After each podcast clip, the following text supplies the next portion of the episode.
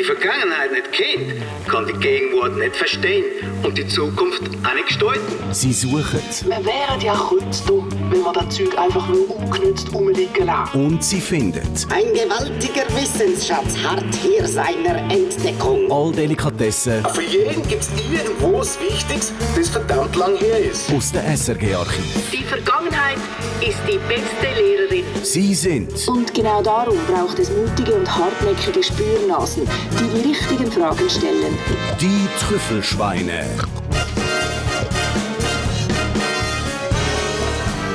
You're my guiding light. Ja, ich probiere, dir den Weg zu weisen. Hey, hörst du lecker? Hörst du Nein, ich kann es ich nicht können, du kannst dort auch nicht sch- schrauben. Kannst nicht. Was? Kannst dort nicht. Aber ich kann nicht so laut. Mir ist auch viel zu laut. Ich habe gestaunt, Ich dachte, dann muss ich halt so laut, ja? Da in einem professionellen Radiostudio. Nein, ja- stell dir vor. Also, was machen wir? Wir machen jetzt... Ja, los. Wir fangen einfach gerade an. Also, Achtung, fertig, gut, los. Herr Dr. Picard, vor drei Jahren sind Sie 11.000 Meter tief getaucht im Stillen Ozean und jetzt wollen Sie 300 Meter im Genfersee tauchen. Ja, das ist ganz richtig. Wissen Sie, es ist nicht, nicht nur interessant, immer ganz tief zu tauchen, aber es gibt sehr, sehr viele Sachen, die ganz interessant auch nicht so tief sind. Aber wir tauchen tief, sehr tief. Aber im Genfersee siehst du nichts, oder? Ja. Oder, oder Liebe Suppe. Liebe Suppe. Wir tauchen tief aber ins Archiv von der SRG. Dort liegen die Schätze. Und die Schätze, die, die wir bergen. Um, um das geht es in diesem Podcast. Schweizer Pionierinnen und Pionier und wie man über sie berichtet hat.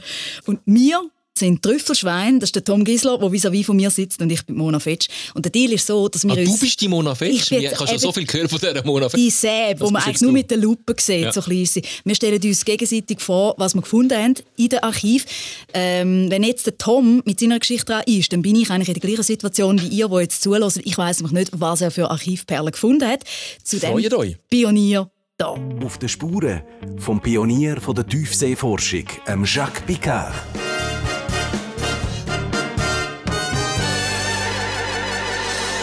Ich habe ähm, dank diesem Podcast endlich das Picard-Chaos in meinem Kopf können ordnen ähm, ich wollte- Hast du das Ja, gehabt? ich kann euch schnell mein Picard-Chaos im Kopf schildern. Da gibt es doch den Picard, der mit seinem Solarflugzeug die Erde umrundet hat. Jawohl, Und das aber- früher noch nicht so lange. Das ist noch nicht so lange, ja. Aber ich glaube auch mit einem Ballon ziemlich hoch hoch ist. Und irgendwie ist doch so ein Picard auch noch mit einem U-Boot sehr tief taucht.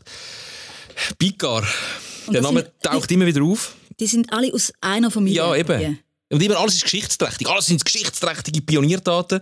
Es sind eben mehrere, es sind drei. Es sind drei Picard. Mhm.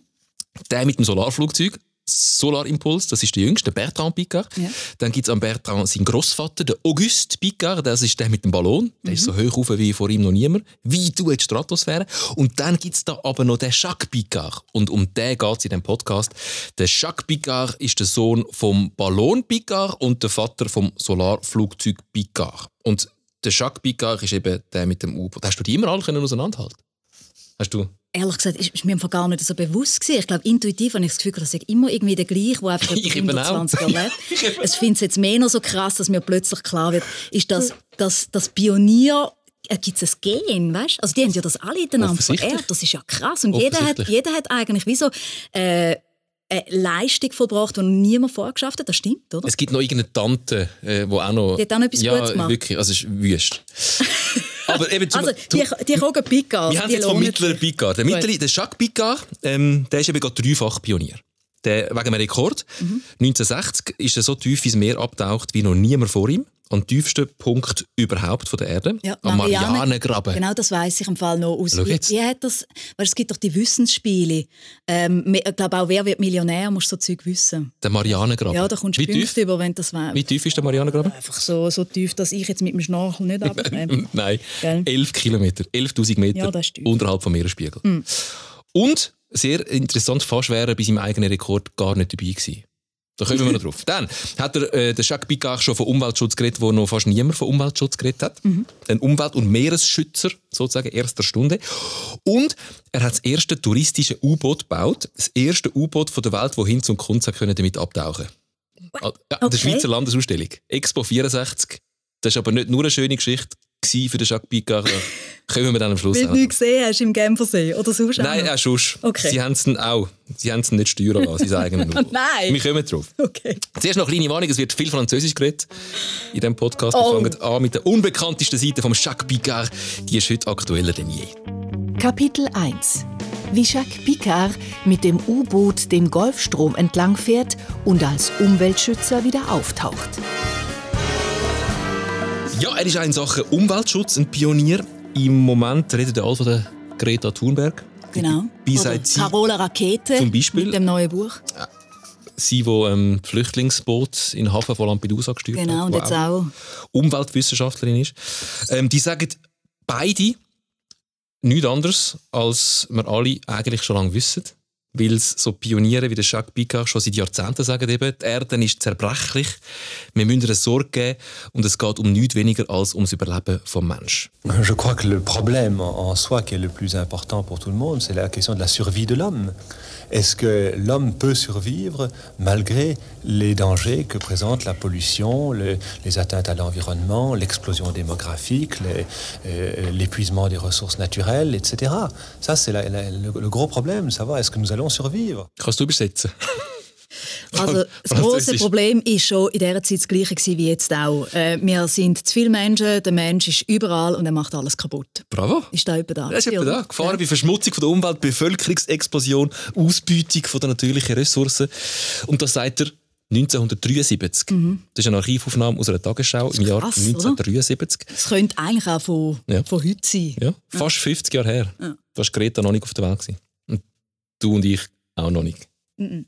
Interessant übrigens auch, wie der Jacques Picard zum Warner geworden ist, zum Aktivist in Sachen Umweltschutz. Schultra ist nämlich eine von seinen pionierhaften U-Boot-Fahrten. 1969 ist er mit einem U-Boot am Golfstrom entlang getaucht, von Florida bis Neuschottland. Das ist ganz Also oben. über den Atlantik, oder? Geht der? Das ist ähm, die Atlantikküste mal. Die Atlantikküste von Amerika. Praktisch die ganze amerikanische Ostküste Mhm. entlang darauf. Zweieinhalbtausend Kilometer sind das. Und sie sind 500 Meter unter dem Meeresspiegel gewesen. In dem U-Boot. Sechs Mal, ein Monat lang unter Wasser. Das war ein Projekt in Zusammenarbeit mit der NASA. Die NASA hat wollte wissen, wie das tut, wenn ein paar Männer so lange auf so engem Raum zusammenleben, weil sie gerade dran war, eine Umweltraumstation zu planen. Also was, wir wollen herausfinden, wie es ist, wenn niemand aufräumt. Zum Beispiel, wenn ja. so viele Männer auf einem Raum und sie auch selber müssen kochen Wer räumt Bierbüchsen weg? Aber das, ah, das, Wohin räumt man Bierbüchsen, nachdem sie das, für lesen? die Raumfahrt was Für die Raumfahrt? ausprobieren Einfach, wie es, wie es ist, wenn sechs Menschen so lange auf engem Raum hocken. Halt. Okay, also Psychologisch, wie gehen die miteinander um? Da gibt es ja sehr coole Thriller. Also das sind so die Sorten Filme, die ich gerne habe. Ein Kammerspiel. Am, am Anfang kannst du wetten, welcher überlebt. Ja, genau. Wer trägt am, er, äh, am Anfang durch. Also die haben es alle überlebt in dem Agatha Fall. Christie. Die haben es alle überlebt. Und ja. warum hat ihn das zum Umweltschützer gemacht? Ja, ähm, er war sehr enttäuscht, gewesen, dass viel weniger Tiere im Meer rumgeschwommen sind, dass er viel, viel weniger Tiere im Meer gesehen hat, als er erwartet hat. Mhm. Und dort hat er dann begriffen, dass das Meer sehr eine wichtige Rolle spielt für den Menschen und für den Planeten. Und am Ende von dieser Exkursion, bevor er zurückreist in die Schweiz, gibt er der Tagesschau vom Schweizer Fernsehen ein Interview. Im November 1969 sind wir da. Mit der Mission sei er zufrieden, sagt er. Und auf die Frage, was seine nächsten Projekte in der Schweiz sagen, die Kinder zurück in die Schweizer Schule schicken und sich dann der Verschmutzung von Luft und Wasser widmen, das sei sehr wichtig für die Menschheit. Professeur, vous avez eu tout lieu d'être satisfait de l'expédition Gulfstream. Tout à fait, indiscutablement. Très content, ça a très bien marché. Vous avez été très content. Oh oui, on a fait beaucoup de, de recherches intéressantes. On a accumulé de- un grand nombre d'informations précises sur le Gulfstream. On a- et on a eu beaucoup de plaisir en plus. Et sur le plan suisse, quels sont vos projets? Eh bien, remettre mes enfants dans les écoles suisses, première chose. Et sur le plan travail Sur le plan travail, euh, j'ai différents projets, mais je voudrais étudier un petit peu les questions générales de pollution dans l'air et dans l'eau, qui sont tellement importantes pour l'humanité en ce moment. Ça, c'est un, un gros sujet d'étude. Il y a beaucoup de gens qui y travaillent et j'aimerais beaucoup y contribuer à ce genre d'études. C'est d'une importance vitale pour l'humanité, comme vous savez.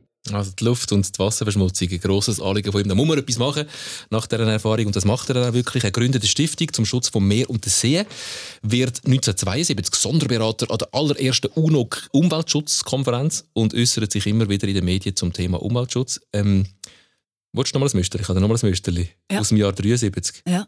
Auch da wieder. Monsieur le Professeur, oder was haben Sie vorher gesagt, gell? Ja. Professeur. Sehr crazy, wie aktuell das tönt heute. Ja. Was er dort äh, vor fast 50 Jahren, ich sage es nochmal, äh, gesagt hat. Der Jacques Picard ist gerade zurück von einer Umweltkonferenz. Er sagt, man müsse auf der ganzen Welt saubere Energie brauchen. Fossile Brennstoffe sind mitverantwortlich dafür, dass sich die Erde erwärmt. Sur le plan suisse, pour lutter contre la pollution, que préconisez-vous comme énergie Eh bien, écoutez, il faut, pas seulement sur le plan suisse, mais pour le monde entier, il faut systématiquement utiliser toutes les formes d'énergie propre. Or, euh, l'énergie la plus propre qui soit, c'est l'énergie qui vient du soleil et qui est utilisée rapidement. Hein, Indirectement, l'énergie du pétrole et du charbon a également été envoyée sur la Terre par le soleil. Mais il y a très longtemps de cela, et quand on dégage cette énergie brusquement, on produit des très, très grandes quantités de chaleur qui s'accumulent à la chaleur ambiante et qui est donc exagérée. Alles schon drin, oder? Uns das bekannt vor Das ist irgendwie? wirklich Klimaerwärmung Krass, oder? Ja. äh, vom, vom Schönsten erklärt. Das ist alles schon drin. Und das, das ist, Saubere Energie, weg von fossilen Energieträgern. vor 50 Jahren war das. Gewesen. Ja, 1973. Also wir, wir müssen leider, und das ist eigentlich noch Schöne am Archiv-Podcast, du kommst, du kommst nicht von der Erkenntnis äh, davon, dass wir vieles hätten können wissen, wenn wir es hätten wollen wissen. Oder? Also ja, Als gerade im Menschheit, Umweltschutz und oder? Klimathema Also wie wenn du das unbedingt. hörst, Ja. äh, musst du sagen, ja, man hat jetzt einfach 50 Jahre verstreichen lassen und ähm, das wird uns nicht helfen, wenn es darum geht, mit diesen Problemen fertig zu Das ist ja, werden. wenn die Wissenschaftler sagen, wir reden seit Jahrzehnten ja, Ja, schon davon, genau. das ist der Beweis. Äh, 1973. Wissenschaftler reden schon seit Jahrzehnten davon. Es ist übrigens eine interessante Zeit gewesen, einfach schnell äh, einen Seitenast aufzumachen, so in Sachen Umweltschutzbewegung. Ähm, das Bewusstsein, dass die Umwelt etwas Schützenswertes ist, ist, ist dort so anfangen wachsen. Mit den Apollo-Missionen hat es Mhm. erstmal Bilder gegeben aus dem All von der Erde. Das berühmte erste Bild aus dem 68. wo man sie so als Ganzes gesehen hat. die Das ist dann aus dem, aus dem 72, Okay. äh, wo man sie als Ganzes gesehen hat, äh, und wo man gesehen hat, mm, das, das kleine Planetchen in dem grossen Weltall ist fragil. Das ist, uiuiui, das müssen wir echt aufpassen, das kann auch kaputt gehen. Ja. Das hat recht viel gemacht. Ähm, während der Picard dem Golfstrom entlang taucht, ist übrigens, sind dann auch die ersten beiden Menschen auf dem Mond gelandet. Also es ist so ein bisschen die Zeit. Er ist auch nicht der erste Umweltwissenschaftler oder Wissenschaftler, der auf das hingewiesen hat, aber dort ist das Bewusstsein so ein bisschen entstanden, 1971 gegen Greenpeace gegründet worden. Ja. Und in dem Moment natürlich auch der Moment, weißt, wo die ganz großen Schritte von der Menschheit gemacht werden. Eben, wenn du sagst, Ja. Mondlandung, oder? Voilà. Ich meine, das ist ja auch, das stelle ich mir auch sehr cool vor, weißt, dass es wirklich noch Gebiete gibt auf der Welt, wo du sagst, da ist noch nie jemand gewesen, oder? Da Mhm. kann ich wirklich der Erste sein. Oder wenn wir in diesen Podcast von Pionier reden, Mhm. dann äh, muss es ja auch immer Gebiete geben, wo noch unbekanntes Terrain ist. Und das stelle ich mir schon noch cool vor. Weißt, wie, wie findest du selber so eine Passion, dass du sagst, und da will ich der Erste sein? Weißt, so, äh, Mount Everest der Erste sein oder eben da im Marianengraben der Erste sein. Und gibt es das echt, also gibt es da überhaupt heute noch? Weißt, wenn man sich fragt, gibt es heute echt noch so Gebiete und der Mars? Pionier. Mars, Mars-Mission, das ist vielleicht so das Nächste. Ja, der Jacques Picard hat später mal in einem Interview gesagt, äh, Mars natürlich würden das auch noch interessieren, Ja. ähm, weil das hat noch niemand gemacht, aber er, er ist der Meinung, nach der Mondlandung, das kannst du nicht mehr toppen. Jetzt gehen wir dann einfach irgendwann auch noch auf den Mars, aber die Mondlandung findet er, auch er schon als Ja. äh, etwas vom Pionierhaftesten überhaupt. Aber wir können gerne schauen, wie er zu dem Pionier geworden ist. Kapitel 2 Wie Jacques Picard vor der Rekordtauchfahrt in die Tiefe um ein Haar an der Oberfläche zurückbleibt. Off the island of Guam, the Navy's research bathyscaphe, Trieste, surfaces after a descent into the Marianas Trench, the deepest known hole in the Earth's oceans. A trip farther toward the center of the Earth than Mount Everest rises above its crust. The more than seven mile plunge took the Trieste into a realm where the pressure on its hull was over nine tons per square inch. The world is strange and as hostile as any to be found on other planets. Wow, nur schon wegen Ich stehe schon so stramm. Sachen. Tom, das ist grossartig. Ich, oder? ich stehe schon stramm da und hinten durch noch Blasmusik von Mülheim. So hat das tönt. 1960 in der amerikanischen Woche Rundschau. Der Jacques Picard, der ist zusammen mit dem äh, Marinesoldaten Don Walsh von der US Navy in Marianengraben runter. Mhm. Äh, das ist der tiefste Punkt von der Erde. Sind in der Tiefe von 10.916 Meter. Zehn- Also z- Fast 11 Kilometer. 11 Kilometer. Unterhalb vom Meeresspiegel. Mhm. Weil so tief oben ist noch kein Mensch vor reingetaucht. Schönes Bild übrigens, der Don Walsh, so ein adrettes Navy-Bübli, wie aus dem Katalog, mit Fußbacken und einem Poloshirt. und so ein Seitenscheitel. Natürlich. Und dann eben ein, ein Kopf grösser, der Jacques Picard. Der dünne, elegante Schweizer mit einer fast schon aristokratischen Ausstrahlung. Spross von der berühmten Forscherfamilie, wir haben es gesagt. Eine zweite Generation, der Bertrand, sein Sohn, hat es ja dort gar noch nicht gegeben. Und die beiden haben gewusst, wir gehen jetzt äh, elf ja. Kilometer in die Tiefe. Ja, alte Welt trifft Welt. Okay. Genau. Mhm. Und zum Verstehen, wie es zu dieser Pioniertat gekommen ist, um auf deine Frage von vorher zurückzugehen, äh, jetzt müssen wir schnell äh, der Familie, das Familienalbum ein bisschen grösser aufmachen, eine Picard-Generation zurückkumpen zum Vater. Ja. Vom Jacques, einem berühmten Physik, zum berühmten Physiker Auguste Picard. Ähm, der ist in den 30er Jahren, 1930er Jahren weltberühmt worden mit seinen Ballonflügen. Ballonflug in die Stratosphäre.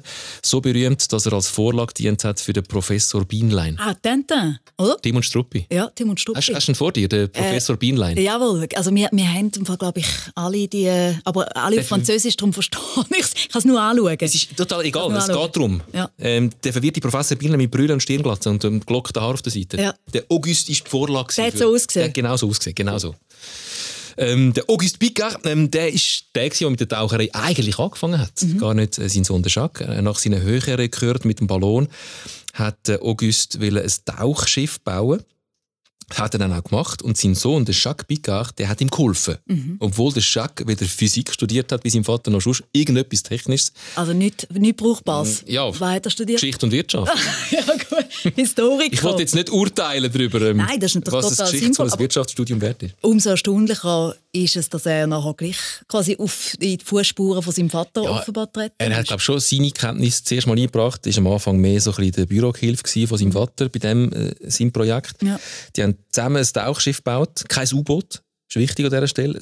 Das Tauchschiff das hat nur gerade runter können tauchen und wieder gerade rauf. Sie haben das Ding Batis Kaf getauft, aus dem griechischen Batis für Tief und Skaf für Schiff. Da und das, weißt du, ja. Ja, habe ich, ähm, das habe ich immer schon. Wikipedia. Ja, natürlich. Was gibt es denn? Das Internet. ich habe jetzt nicht so lange Griechisch gehabt in der Schule. Ja. Ähm, aber interessant, das Ganze war eigentlich wieder wie ein Ballon. Gewesen. Also ähnlich wie äh, sein Stratosphärenballon. Oben ein grosser Tank gefüllt mit Benzin für den Auftrieb, weil Benzin leichter ist als Wasser. Und drunter gehangen ist so eine kleine Stahlkugel, bisschen der Korb vom Ballon und dort drin sind sie gesessen. Also, also wie muss ich mir das vorstellen? Das ist wie eine Art, weißt, wie so ein Überraschungsei. Also weißt du, so das Innere vom Überraschungsei, wo man sie so drin tun hat. So Dort, wo sie drin gesessen sind, ja, genau. Und so. oben ein, aber ein riesiger, überdimensionierter Tank, Ja. der mit Benzin gefüllt ist, weg, um wieder hochzukommen. Ja. Und, also, ich, und, und das also stelle ich mir noch eng vor, oder? Also das muss ich Das- mir so vorstellen. Ja, der Vater und Sohn. Gut. Die haben sich offensichtlich gut verstanden, sonst hätten sie das Projekt nie zusammengestemmt. Okay, dann sind sie da drin und dann? Vater Auguste Picard, Sohn Jacques, der war nicht mehr Bürogehilfe, dann, sondern äh, eingestiegen in das Projekt, obwohl er eigentlich eben keine Karriere als Forscher geplant hatte. Ja, und zusammen sind sie dann eben in neue Rekordtiefen gesunken. Zuerst mal im Mittelmeer in der Nähe von Neapel. 30. September 1953. Aber in einer Tiefe von 3150 Meter. Das ist schon, schon drei Kilometer runter. Da gibt es ein altes Tondokument aus dem Archiv. Radio Büro Münster. Wir Schön, freuen uns. immer mich, schön. freu mich. Radio Büro Münster, immer 1953, aber eine Platte. Darum knistert es so schön. Ich habe jetzt die Freude, Herrn Professor August Picard nach seinen gelungenen Tauchfahrten in über 1000 und über 3000 Meter Tiefe hier im Studio begleitet von Herrn Dr. Erich Tilgenkamp, der schon auch bei den Stratosphärenfahrten dabei war, zu begrüßen und vor allem zu beglückwünschen. Herr Professor Picard, wie war das eigentlich? Diese Fahrten in 1000 und 3000 Meter Tiefe haben ja jetzt immerhin auch der Öffentlichkeit bewiesen, dass der Batiscaf ein brauchbares Instrument ist. Sind Sie vom Batiscaf restlos befriedigt? Ja, ich bin ganz befriedigt. Es hat so funktioniert, wie sollte es, vollkommen gehorsam.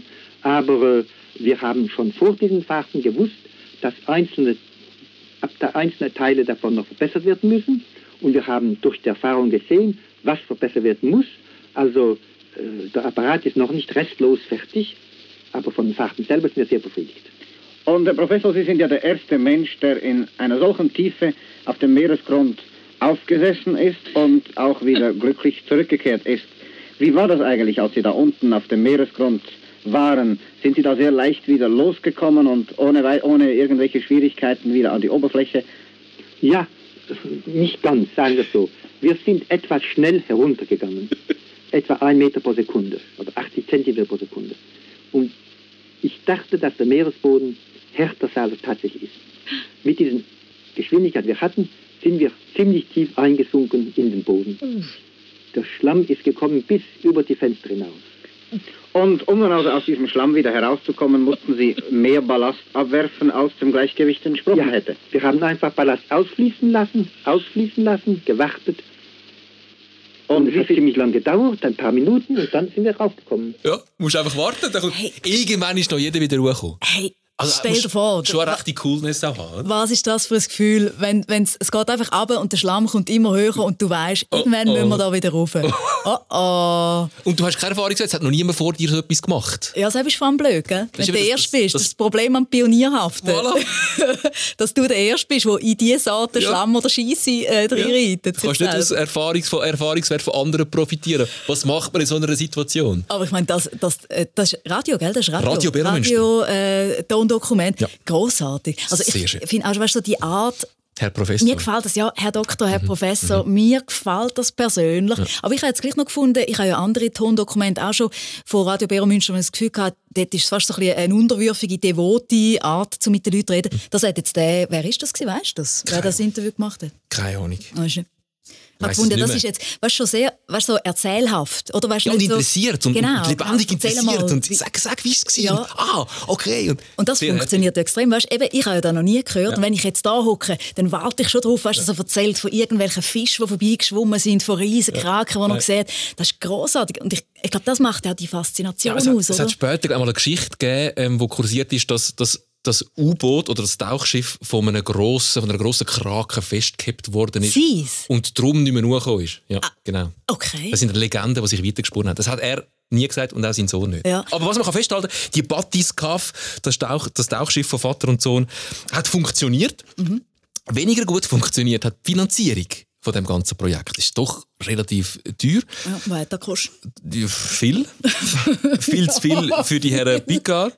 Ähm, es gibt noch mal ein schönes Dokument aus dem Archiv da dazu. Ein Reporter von der Tagesschau fängt den Auguste Picard, wir sind immer noch beim Vater, Ja. der Auguste Picard am Flughafen zu Kloten ab. Der Auguste, ähm, der ist äh, gerade auf dem Weg in die USA. 1959, also sechs Jahre nach dem ersten Tauchrekord mit der Batiscaf, dem Tauchschiff im Mittelmeer. Was man dazu muss sagen, die Tagesschau ist damals noch von Zürich aus dreisprachig produziert worden, darum der plötzliche Wechsel während dem Interview noch ins Französische. Lieber Herr Professor, ich freue mich, Sie hier auf dem Flugplatz in Kloten begrüßen zu dürfen. Ganz Nach- meinerseits auch. Dankeschön. Äh, Nach fast einem Jahr.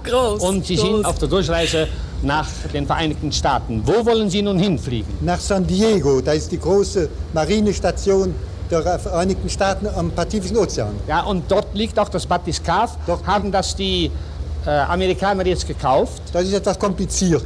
Also wir hatten es bis jetzt und konnten es nicht weiter unterhalten. Denn der Betrieb im Batiscaf kommt sehr teuer. Und immer betteln, überall wollten wir nicht. Jetzt haben die Amerikaner übernommen, zahlen alles und dafür geben sie uns einen Fonds, stiften einen Fonds, mit dem wir andere Konzerne weiterbauen können. Ah, das ist das ist sehr, sehr wichtig für uns.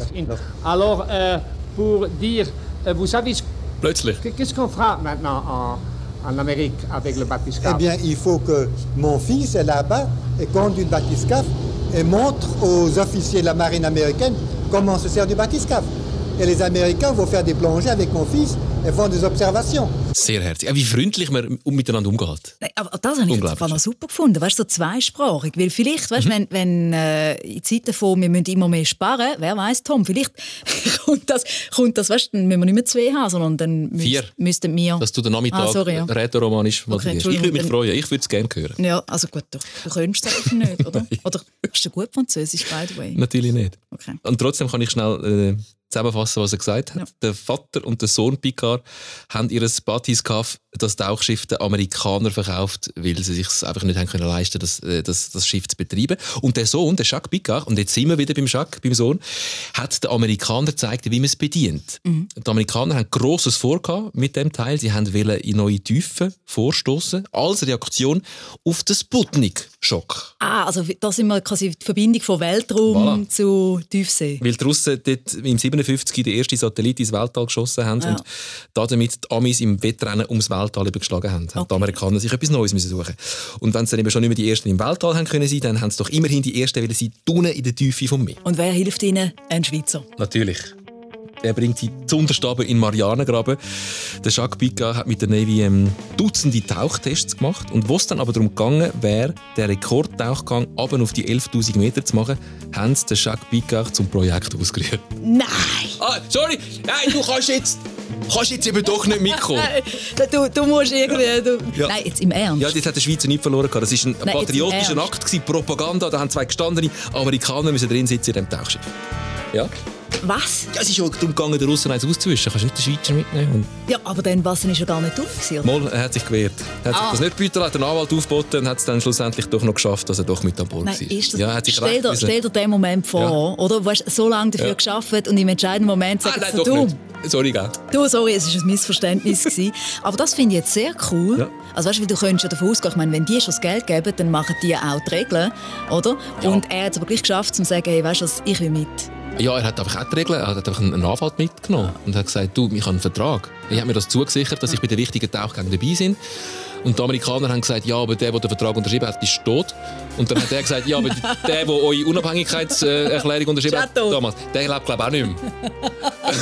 ja, und dann, hat, dann haben sie gesagt, also gut, stimmt. Das, Ar- das Argument, das überzeugt uns jetzt. Und dann ist er also mit dem Don Walsh in dieser engen Kapsel auf äh, 10.916 Da ist eben der Bübli mit dem Genau. Seitenscheitel. Gut. 23. Januar 1960. Hey, ich, wär, hätte das nie gemacht. Stell dir das vor. Ja. Also die Amerikaner haben es gefeiert. Die haben, äh, das war eine Gewesen, oder? Und das Ja. können sie dann. Haben wir Ja. ja. vorher gehört in der Woche, dieser Wochenshow. Der Picard und der Walsh haben es auf die Titelseite von der Zeitschrift Live geschafft. Mit dem Titel The Big Dive. Auflage 6,5 Millionen. Nur die der Schweiz. Du ähm, erratest Nein, Ja, es ist erstaunlich ruhig geblieben. kurz vor und kurz nach dem Tauchrekord gibt es nichts im SRG-Archiv und auch Nein. die Zeitungen haben nichts darüber geschrieben in der Schweiz.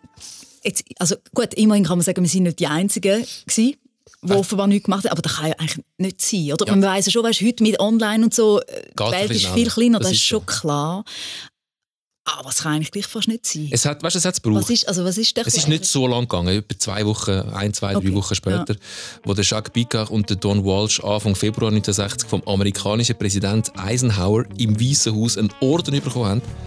Dann hat man dann auch in der Schweiz gemerkt, dass da etwas Grosses passiert ist. eventuell. Aber euphorisch ist man wegen dem dann doch nicht geworden. Nein, weil der Marianengraben, der ist ja Nein. nicht im Genfersee. Äh, also who cares? Der Jacques Picard ist zu Washington zu Gast im Studio vom Westschweizer Radio. Keine Gratulation. Keine. Nein, ganz nüchtern nur die Frage, was hat es dann äh, für wissenschaftliche Erkenntnisse gegeben nach dem Tag? Jetzt habe ich gemeint, was hat es zu Mittag gegeben beim Dwight Eisenhower? Nicht Sepp. Gut. Nein, da geht's der Schweizer geht es dann weniger um, um die Heldentat, gut, spiel's, sondern um spiel's. die wissenschaftliche Erkenntnis von dem Tauchgang. Monsieur Jacques Picard se trouve en ce moment dans nos studios. Monsieur Picard, vous nous dites que cette plongée de 11 km à bord du bathyscaphe Trieste, organisée par la marine américaine, a eu surtout pour but de démontrer l'efficacité du bathyscaphe. Mais euh, vous avez aussi probablement obtenu des résultats purement scientifiques. Oui, il y a, il y a deux problèmes intéressants. D'une part, le problème des télécommunications sous, euh, sous l'eau. Nous avons euh, installé, c'est la marine américaine qui l'a fait naturellement, un, excellent téléphone sous-marin qui marche sans fil. pas Nous n'avons aucune relation matérielle avec la surface, sans, aucun fil, seulement un peu le système du sonar si vous voulez. Euh, en modulant, donc en parlant, nous pouvions parler avec la surface pendant la plongée. Voilà, das war die wichtigste Erkenntnis für Jacques Picard. Das kabellose Telefon hat auch auf 11'000 Meter Tiefe immer noch funktioniert, so eine Art Sonar, wo sie können mit denen oben auf dem Meer kommunizieren Gut, das, das wundert mich überhaupt nicht, wenn du siehst, dass äh, für die heutige Menschheit auch, ob es WLAN hat oder nicht, eigentlich die entscheidende genau. Frage ist, wo es Überleben kann sichern. Also von dort her ist auch er ein Pionier gewesen. Sein erster. Satz durch. Hast du nicht? Hast du? ja, aber es ist schon äh, 1960. 11.000 Meter unter dem Meeresspiegel. Sie haben immer noch kommunizieren. Und die zweite Erkenntnis, noch spannender, der Picard hat unten auf 11.000 Meter einen Fisch gesehen. Was beweist, Gut, dass also ich meine, sorry, hast du etwas anderes erwartet, dass du im Meer am Fisch, also das ist jetzt... Ja, das haben wir aber nicht gedacht. Dass dort unten... Aha, dass so dort weit unten. so weit Aha, unten- okay. Ah, Weil, wenn ein Fisch dort unten ist, heisst das auch, dass es dort unten Sauerstoff gibt. okay. Und wenn es dort unten Sauerstoff gibt, heisst das, dass es Strömungen gibt, die den Sauerstoff dort anbringen. Und dort kommt jetzt wieder der Umweltschützer Picard das erste Mal ins Spiel. Zu dieser Zeit hat man nämlich radioaktive Abfall einfach ins Meer gekippt und gesagt, ja, die Oh, die bleiben dort unten. Du dort unten. Wenn du Stört's genug niemand. Tiefe senkst, dann bleibt dort unten. Mm. Und mit dem Tauchgang hat der Picard eben das Gegenteil bewiesen. Donc il y a un échange d'eau entre la surface et les toutes grandes fosses. Et vous voyez à quoi je veux en venir. Vous savez la fameuse question des déchets atomiques. Où est-ce qu'on peut mettre ces déchets atomiques Alors beaucoup de savants atomiques ont dit mais il n'y a qu'à les jeter à la mer, Wenn es dort unten noch so Strömung gibt, dann kommt der Müll, den man dort oben versenkt, eben auch wieder rauf. Schon Mhm. 1960 hat der Jacques Picard also das Umweltbewusstsein entwickelt. Und ähm, jetzt kommen wir eben zu der nächsten Pioniertat, die ich schon angetönt habe. Kapitel 3 Wie die Landesausstellung ein U-Boot bekommt und Jacques Picard einen richtig dicken Hals. Da bin ich gespannt. Ja, da geht es um eine Sensation. Eine Sensation! Auch mal für die Schweizer Filmwochenschau von 1963 ist es eine Sensation. Gewesen. Die Landesausstellung 1964 in Lausanne wird ihre Sensation haben. Ausgehend vom Batiscaf Trieste ist Dr. Jacques Picard, Sohn von Professor Auguste Picard, daran, das erste Unterseeboot für Touristen zu konstruieren. 40 Personen werden darin Platz finden und eine absolut gefahrlose Expedition von 35 Minuten Dauer in die Tiefen des Genfersees unternehmen können. Jules Verne hätte seine Freude daran. Tada! Batiscaf Trieste heisst übrigens, weil es Vater und Sohn das Batiscaf, das Tauchschiff in Trieste, äh, gebaut haben. Und das ist sicher das ist noch strictly schwarz-weiß, oder? Wo Natürlich. So, ja. Ein U-Boot für Touristen im Genfersee.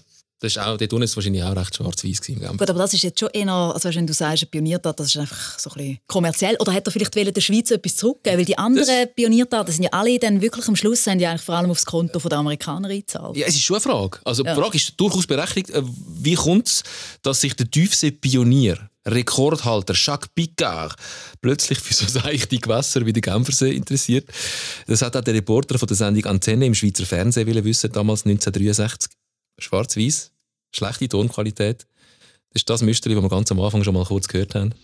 Herr Dr. Picard, vor drei Jahren sind Sie 11.000 Meter tief getaucht im Stillen Ozean und jetzt wollen Sie 300 Meter im Genfersee tauchen. Ja, das ist ganz richtig.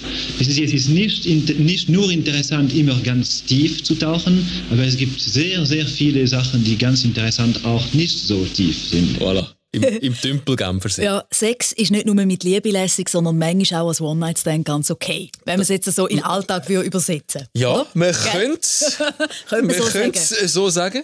Ähm, es hat aber wieder mit Geld zu tun. Oh gut, Äh, das ist, also, ist, ist der Sexualität auch mit Geld. Also, nein. Ähm, dass er das U-Boot für die Expo 64 gebaut hat. Das hat mit Geld zu mit- tun. mit weil dem er, Geld zu tun, Weil ja. er damit, also er hat Nein. Geld bekommen für das. Ja, die U-Boot, so U-Boot bauen ist einfach auch sauteuer. Ich habe seit äh, einigen Jahren äh, immer probiert, äh, das Mesoscaf, also das neue Unterseeboot, äh, zu bauen.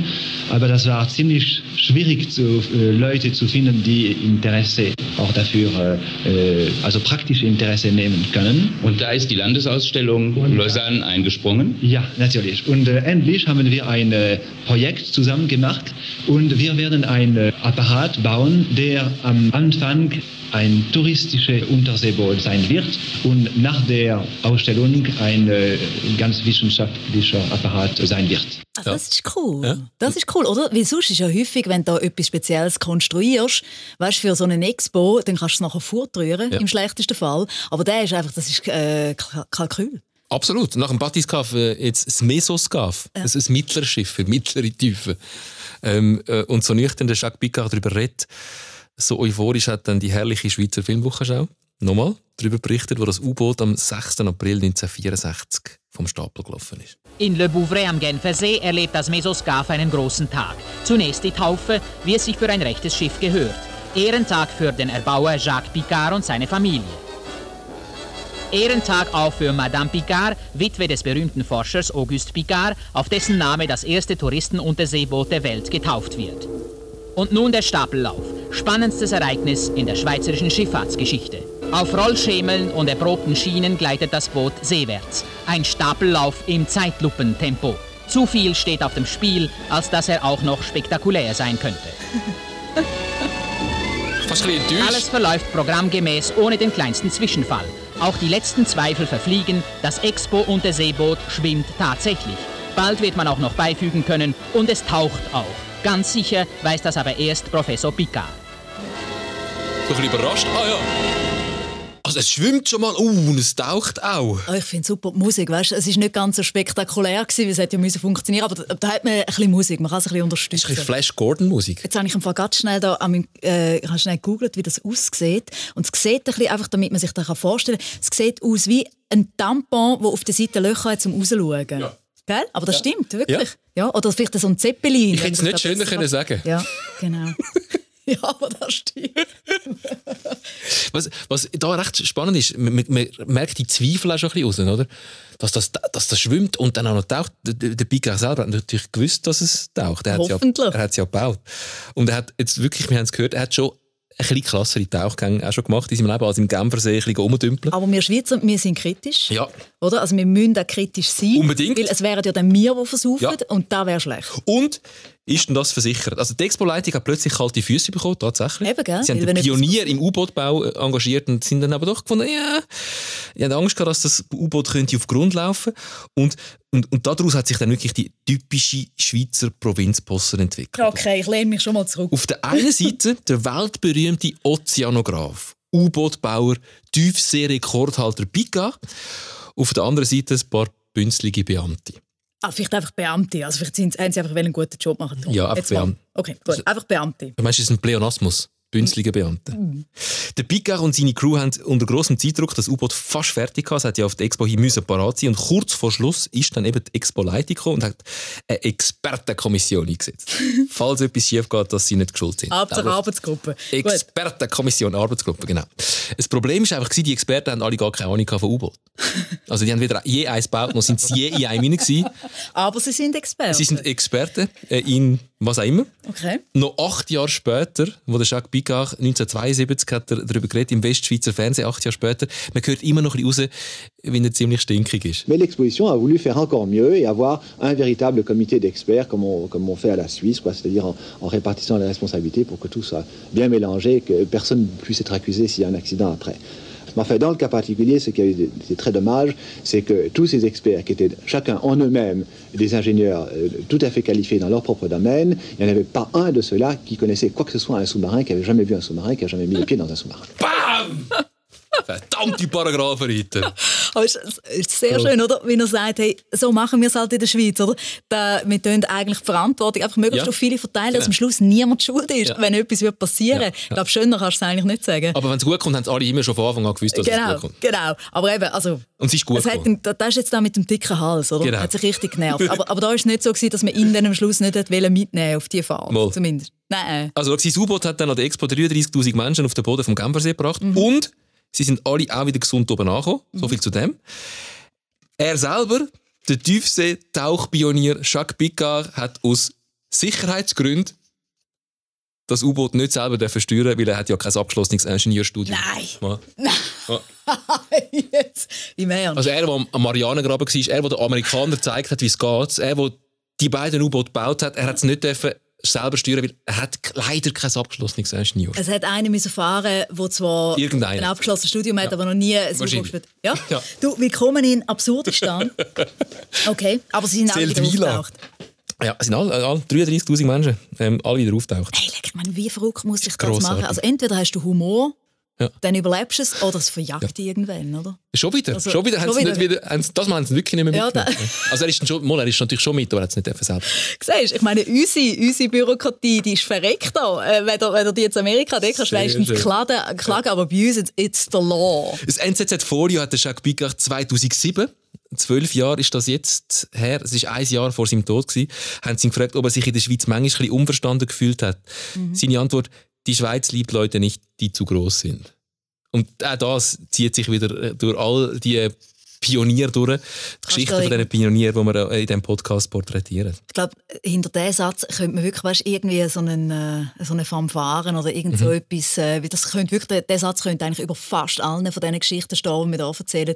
Kannst du nochmal schnell, was die Welt liebt, oder nein, die Schweiz liebt Menschen nicht. Die Schweiz liebt Leute nicht, die zu groß sind. Okay.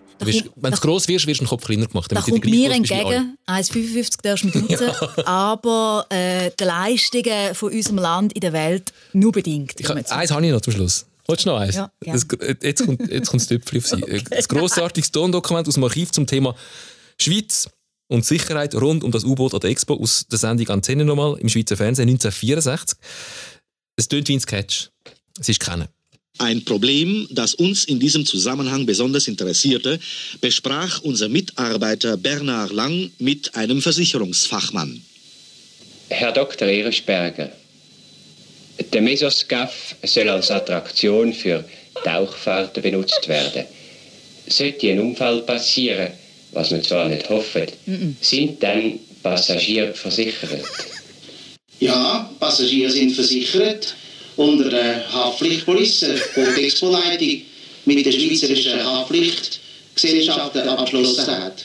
Wie hoch ist denn die Haftpflichtversicherung? Nein, oder? Die Versicherungssumme bei der Haftpflichtpolice ist 15 Millionen. Und für schweizerische Verhältnisse ist das eine sehr äh, grosszügige Lösung. So tickt die Schweiz kurz zusammengefasst in 50 Sekunden. Aber, aber sind denn die versichert? Ja. Eigentlich erstaunlich, dass in dem Klima von Absicherung und Bünzlitum überhaupt so Pionier wie der Jacques Picard können gedeihen also, nein, also das, wirklich, aber das erfüllt mich auch für die Zukunft der Menschheit mit Hoffnung.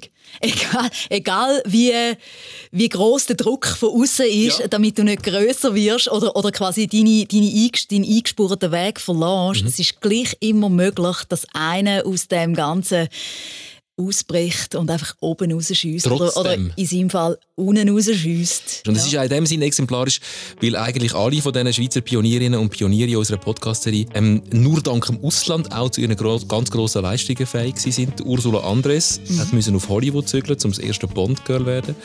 Die Martina Hingis ist als kleines Kind mit ihrer Mutter aus der damaligen Tschechoslowakei in die Schweiz gekommen und ist später als erste Schweizer Tennisspielerin Nummer 1 der Welt geworden. Oder Mona, nächste Folge, Albert Hoffmann, bei spielt das Ausland glaube ich Rolle. Albert Hoffmann, ähm, seine Geschichte hat eigentlich in Basel angefangen und zwar ganz seriös äh, im äh, Labor von Sondo. Dort hat er geforscht, hat so Naturstoff synthetisiert und dann hat er 1943 total irrtümlich den ersten LSD-Trip der Welt geschmissen. Weil das hat er nämlich erfunden, LSD. Und äh, die Velofahrt heim äh, unter dem ersten LSD-Trip, die ist wirklich in die Wissenschaftsgeschichte eingegangen. Und äh, Sondo hat das LSD als Medikament hergestellt. Und erst in den 60er Jahren ist eigentlich der Albert Hoffmann und äh, seine Erfindung weltweit berühmt worden. Und da kommt jetzt eben das Ausland. Solange er einfach in der Schweiz, hat das eigentlich niemand groß interessiert, ist es ein Medikament gewesen. Man hat es nicht so recht gewusst. Aber nachher ist äh, zu Amerika die ganze Hippie-Generation gekommen. Oder Timothy Leary, ganz viele andere, ganz viele Musiker, die eine neue Verwendung für das LSD gefunden haben. Oder? Wir wissen alle, die sind ziemlich abgefahren auf diesen Stoff. Und man hat sich also seinerzeit auch im Radiostudio Bero Münster ein bisschen Sorgen gemacht. Können Sie erklären, was es denn für Wirkungen hat? Wirkungen, die ja auch leider eben dann äh, bei unserer Jugend mehr Anklang gefunden haben, als uns recht ist. Die Wirkungen sind außerordentlich verschieden. Von Individuum zu Individuum und auch beim gleichen Mensch von Mal zu Mal. Es ist eigentlich kein richtiger ein Rauschzustand, wenn man sich normalerweise einen Rauschzustand vorstellt. Vom Alkohol her? Vom Alkohol her. Sondern es ist, man könnte sagen, unter LSD wird das Erleben von der Außenwelt und das Erleben von der eigenen Persönlichkeit wird zutiefst verändert. Es wird ein Trip, der nächste Podcast Ich über freu mich, Albert Hoffmann Tom, und seine Entdeckung Weil du weißt schon, ich werde dich fragen, hast du schon mal LSD genommen? Und ich weiß, dass No is not an answer.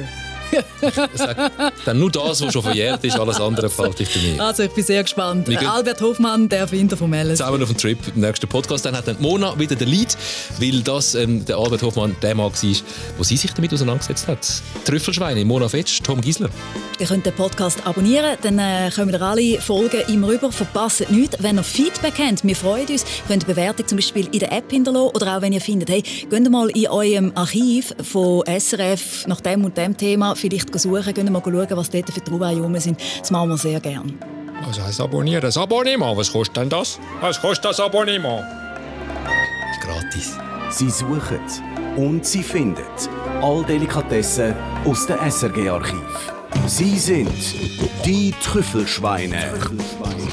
Weitere Archivtrüffel, noch mehr Delikatessen im Netz srf.ch. Das ist der SRF-Podcast Trüffelschweine, präsentiert von Mona Fetsch und dem Tom Gisler. Idee und Konzept Stefan Lütolf, Produktion Anita Richner, online Laszlo Schneider, Distribution Natascha Reitz, Layout Norina Larchader, Projektverantwortung Susanne Witzig.